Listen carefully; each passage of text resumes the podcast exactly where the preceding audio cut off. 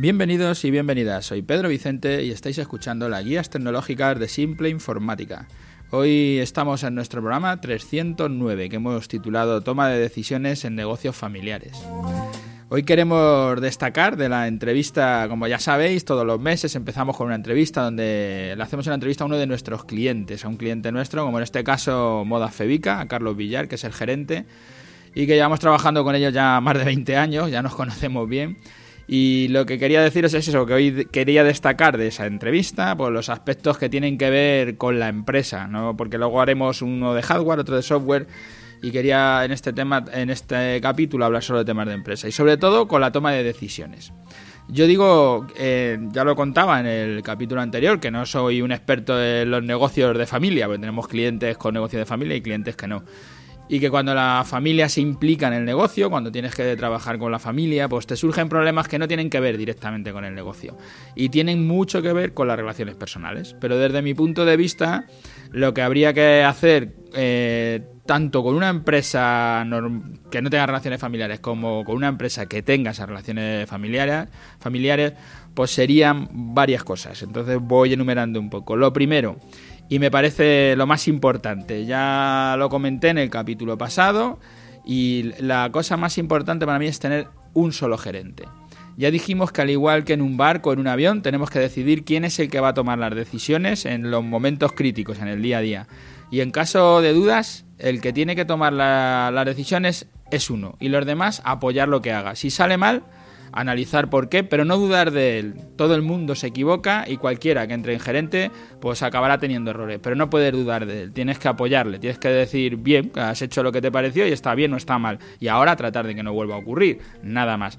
Sea una empresa familiar o una gran empresa con muchos socios, la fórmula de actuar siempre será la misma. Podremos tener un comité de dirección donde se reúnan los accionistas, la familia, se hable de cuáles son las decisiones que se tienen que tomar, que se hable que cada uno de su opinión, se vote o se elija la fórmula que se quiera para estas reuniones, pero una vez decidido esto, en el día a día será solo el gerente el que tome las decisiones. Y lo podrá hacer con rapidez, para que no ocurra, como dice Carlos, de que las empresas se vuelven lentas, la inercia las lleva, acaban entrando en crisis por no haber tomado una decisión con rapidez, ¿no? Incluso si quieres volver a consultar al comité de dirección, puedes volver a reunirlos y preguntar. Pero si no lo haces, nadie puede decirte que te has confundido, que tenías que haberlo hablado con, todos los demás, etcétera. No te pueden contar eso. Tú eres el gerente y una vez te equivocarás y otras veces acertarás. Si se han fiado de ti, si han tomado la confianza contigo, pues tienen que, que fiarse de ti. Y lo que hagas, bien hecho está. Y no es lo mismo cuando tienes una idea en la cabeza y lo hablas con los empleados, con los amigos, con tu pareja con los miembros del comité de dirección, pero no en una reunión del comité, sino eh, intentando que te den feedback para modificar lo que pueda estar mal en tu idea, pero que no te digan eso no lo hagas o a mí eso no me gusta, eso no. Tú, tu idea ya está, ahora la tienes que ir perfilando, pero tú la, tomarás la idea que quieras. Y porque un alguien, un miembro del comité de dirección te diga a mí no me gusta, te tiene que dar igual. Tú tendrás que hacer lo que a ti te parece que tienes que hacer. Una idea importante es la de salir del trabajo de la... Es otra más, ¿vale? Estoy enumerando otra idea que me parece importante de las que decía Carlos. Como digo, una idea importante es salir del trabajo, de la tienda de la oficina donde estés y salir a reuniones, a networking, a ferias, a cualquier sitio donde consideres que puedes encontrar ideas o clientes que te permitan mejorar tu negocio. Cuando hacemos esto pensamos, estoy abandonando el negocio, no voy a ganar dinero, tengo que estar día y noche en la tienda, atado a la pata a la cama, que, que ese es mi negocio. Pero tú eres el que piensa, el que propone nuevos negocios, nuevas formas de hacer trabajo. Si te dedicas a tareas que pueden hacer otras personas, lo más importante que tú puedes aportar no lo aportarás. Y estarás, pues puedes estar limpiando cristales o limpiando el suelo, es igual que cualquier persona te podría ayudar en esas tareas. No hace falta que estés tú haciendo eso. Pero nadie, nadie en tu empresa te va a ayudar a aportar una idea nueva, a mejorar el negocio. Nadie lo va a poder hacer porque eres tú el que lo tiene que hacer. Entonces, piénsatelo. Tú tienes que estar proponiendo ideas, sabiendo de dónde conseguir nuevos clientes, cómo hacer tu negocio más eficaz. Y no tienes que estar haciendo labores que otros puedan ayudarte.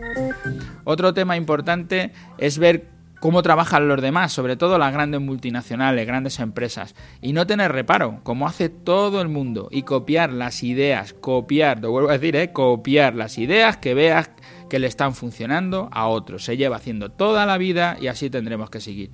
Y que tú puedas implantar en tu negocio esas ideas, modificándola un poco o generando una nueva solución a partir de una idea que has visto en otro lado. ¿Es copiar? ¿No es copiar? Siempre trabajamos así, vemos algo que nos parece interesante y tratamos de desarrollarlo, de hacerlo mejor o de simplemente aplicarlo a nuestro propio negocio, que no quedará igual que donde lo has visto, pero que te habrá dado la idea y la habrás puesto en marcha. Y da igual si la idea es de gestión, o es de marketing, o es de desarrollo de producto, copiando un escaparate, o utilizando una fórmula de precios como, como las rebajas, que las pone otro y tú ahora pues haces rebajas. Es que te has inventado tú las rebajas, no, se las inventó alguien, pero a ti te ha parecido bueno y las estás utilizando. Las utiliza todo el mundo, ¿sabes? Es una cosa que alguien ha copiado y se pone en marcha. O cualquier, cualquier otra idea que veas que está funcionando y la quieras poner en marcha. No te cortes, la coges, la copias, la pones eh, a tu capricho, a tu fórmula y tira para adelante. El decidir despedir personal, es otra de las ideas que nos daba Carlos, no es una mala decisión. Y en este podcast sí animamos a los oyentes a montar negocios, no a despedir empleados, no. Pero cuando lo tengas montado, te recomendamos que hagas tu presupuesto anual el día 1 de enero y si ves que no ingresas lo suficiente para toda tu plantilla, como nos cantaba Carlos, ya sabes, o hacen más ingresos, venden más o te quitas gastos. Esto es lo que denominaba Carlos como encontrar tu tamaño, fundamental. No puedes estar cobrando poco y pagando mucho porque tendrás que cerrarla toda, entera. No despedirás a cuatro, despedirás a los ocho, porque es que no tendrás para pagar. Entonces es mejor que tomes la decisión, la tomes deprisa y que lo hagas. El caso es que mantengas el negocio. Luego igual puedes volver a recontratarlo, no lo sabes, pero de momento toma una decisión, tómala rápido. Y tengo que decir que Carlos, que, estudió una carrera universitaria, económicas, empresariales, pero como podéis ver el día a día en la gestión es una experiencia que solo se adquiere trabajando en el puesto. Aunque por supuesto que la teoría le habrá venido bien, pero a todos los que no hayáis estudiado para ser empresarios sin miedo. Todo el mundo se equivoca, no hay ningún problema.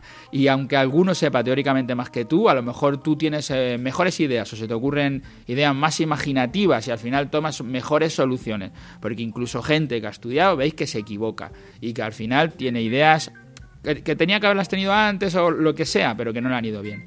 Y para terminar, por no alargarnos, voy ya a los siete minutos. ¿Es mejor tener siete tiendas o solo tener una? Otra idea de las que salían es la misma situación, no es ni mejor ni peor idea. Tener una tienda o tener siete depende de tu capacidad de la gestión y de tus productos. Igual tienes una tienda que se vende bien, pero abres otra en otro sitio y no es así. Y la creencia de que si gano 100 euros con esta tienda, pues si abro 7 tiendas, 7 por 100 ganaré 700 euros. Es una teoría que a veces funciona, pero a veces no funciona. En una puede que estés ganando y en la otra puede que estés consumiendo los beneficios de la, de la que estés ganando porque lo único que haces es perder dinero. Y te toca cerrar la que te esté dando problemas. O puede ser que te funcionen bien las dos y te salgan las cuentas y, y consigas los 700 euros. Por supuesto que sí. Yo eso lo único que os digo es lo que decía Carlos. Encuentra tu tamaño. Tienes que mirar a ver qué es lo que mejor te viene y con eso pues tomar la decisión que quieras. Eh, como siempre, pues más largo, ya voy por los 8 minutos, aquí cierro. En los próximos hablaremos del hardware y del software, que es a lo que nos dará tiempo. Gracias a los que escucháis el programa diario, gracias a todos los que nos dejáis comentarios. Nos viene muy bien que nos dejéis vuestras valoraciones, tanto en, iTunes como en iVoox. Eh, he tenido más comentarios en Ivo mucho tiempo, ahora parece que han calmado. Os pido que entréis, en Ivo es muy sencillo, es dejar ahí un me gusta, ya está, o que nos mandéis feedback, que vayáis a nuestra página web, a simpleinformática.es. Y allí está nuestro formulario de contacto y que me contéis el nuevo formato. ¿Os gusta, no os gusta, os gusta más o menos? Para que siga avanzando por aquí o buscando nuevas soluciones. Gracias a todos y hasta el martes que viene.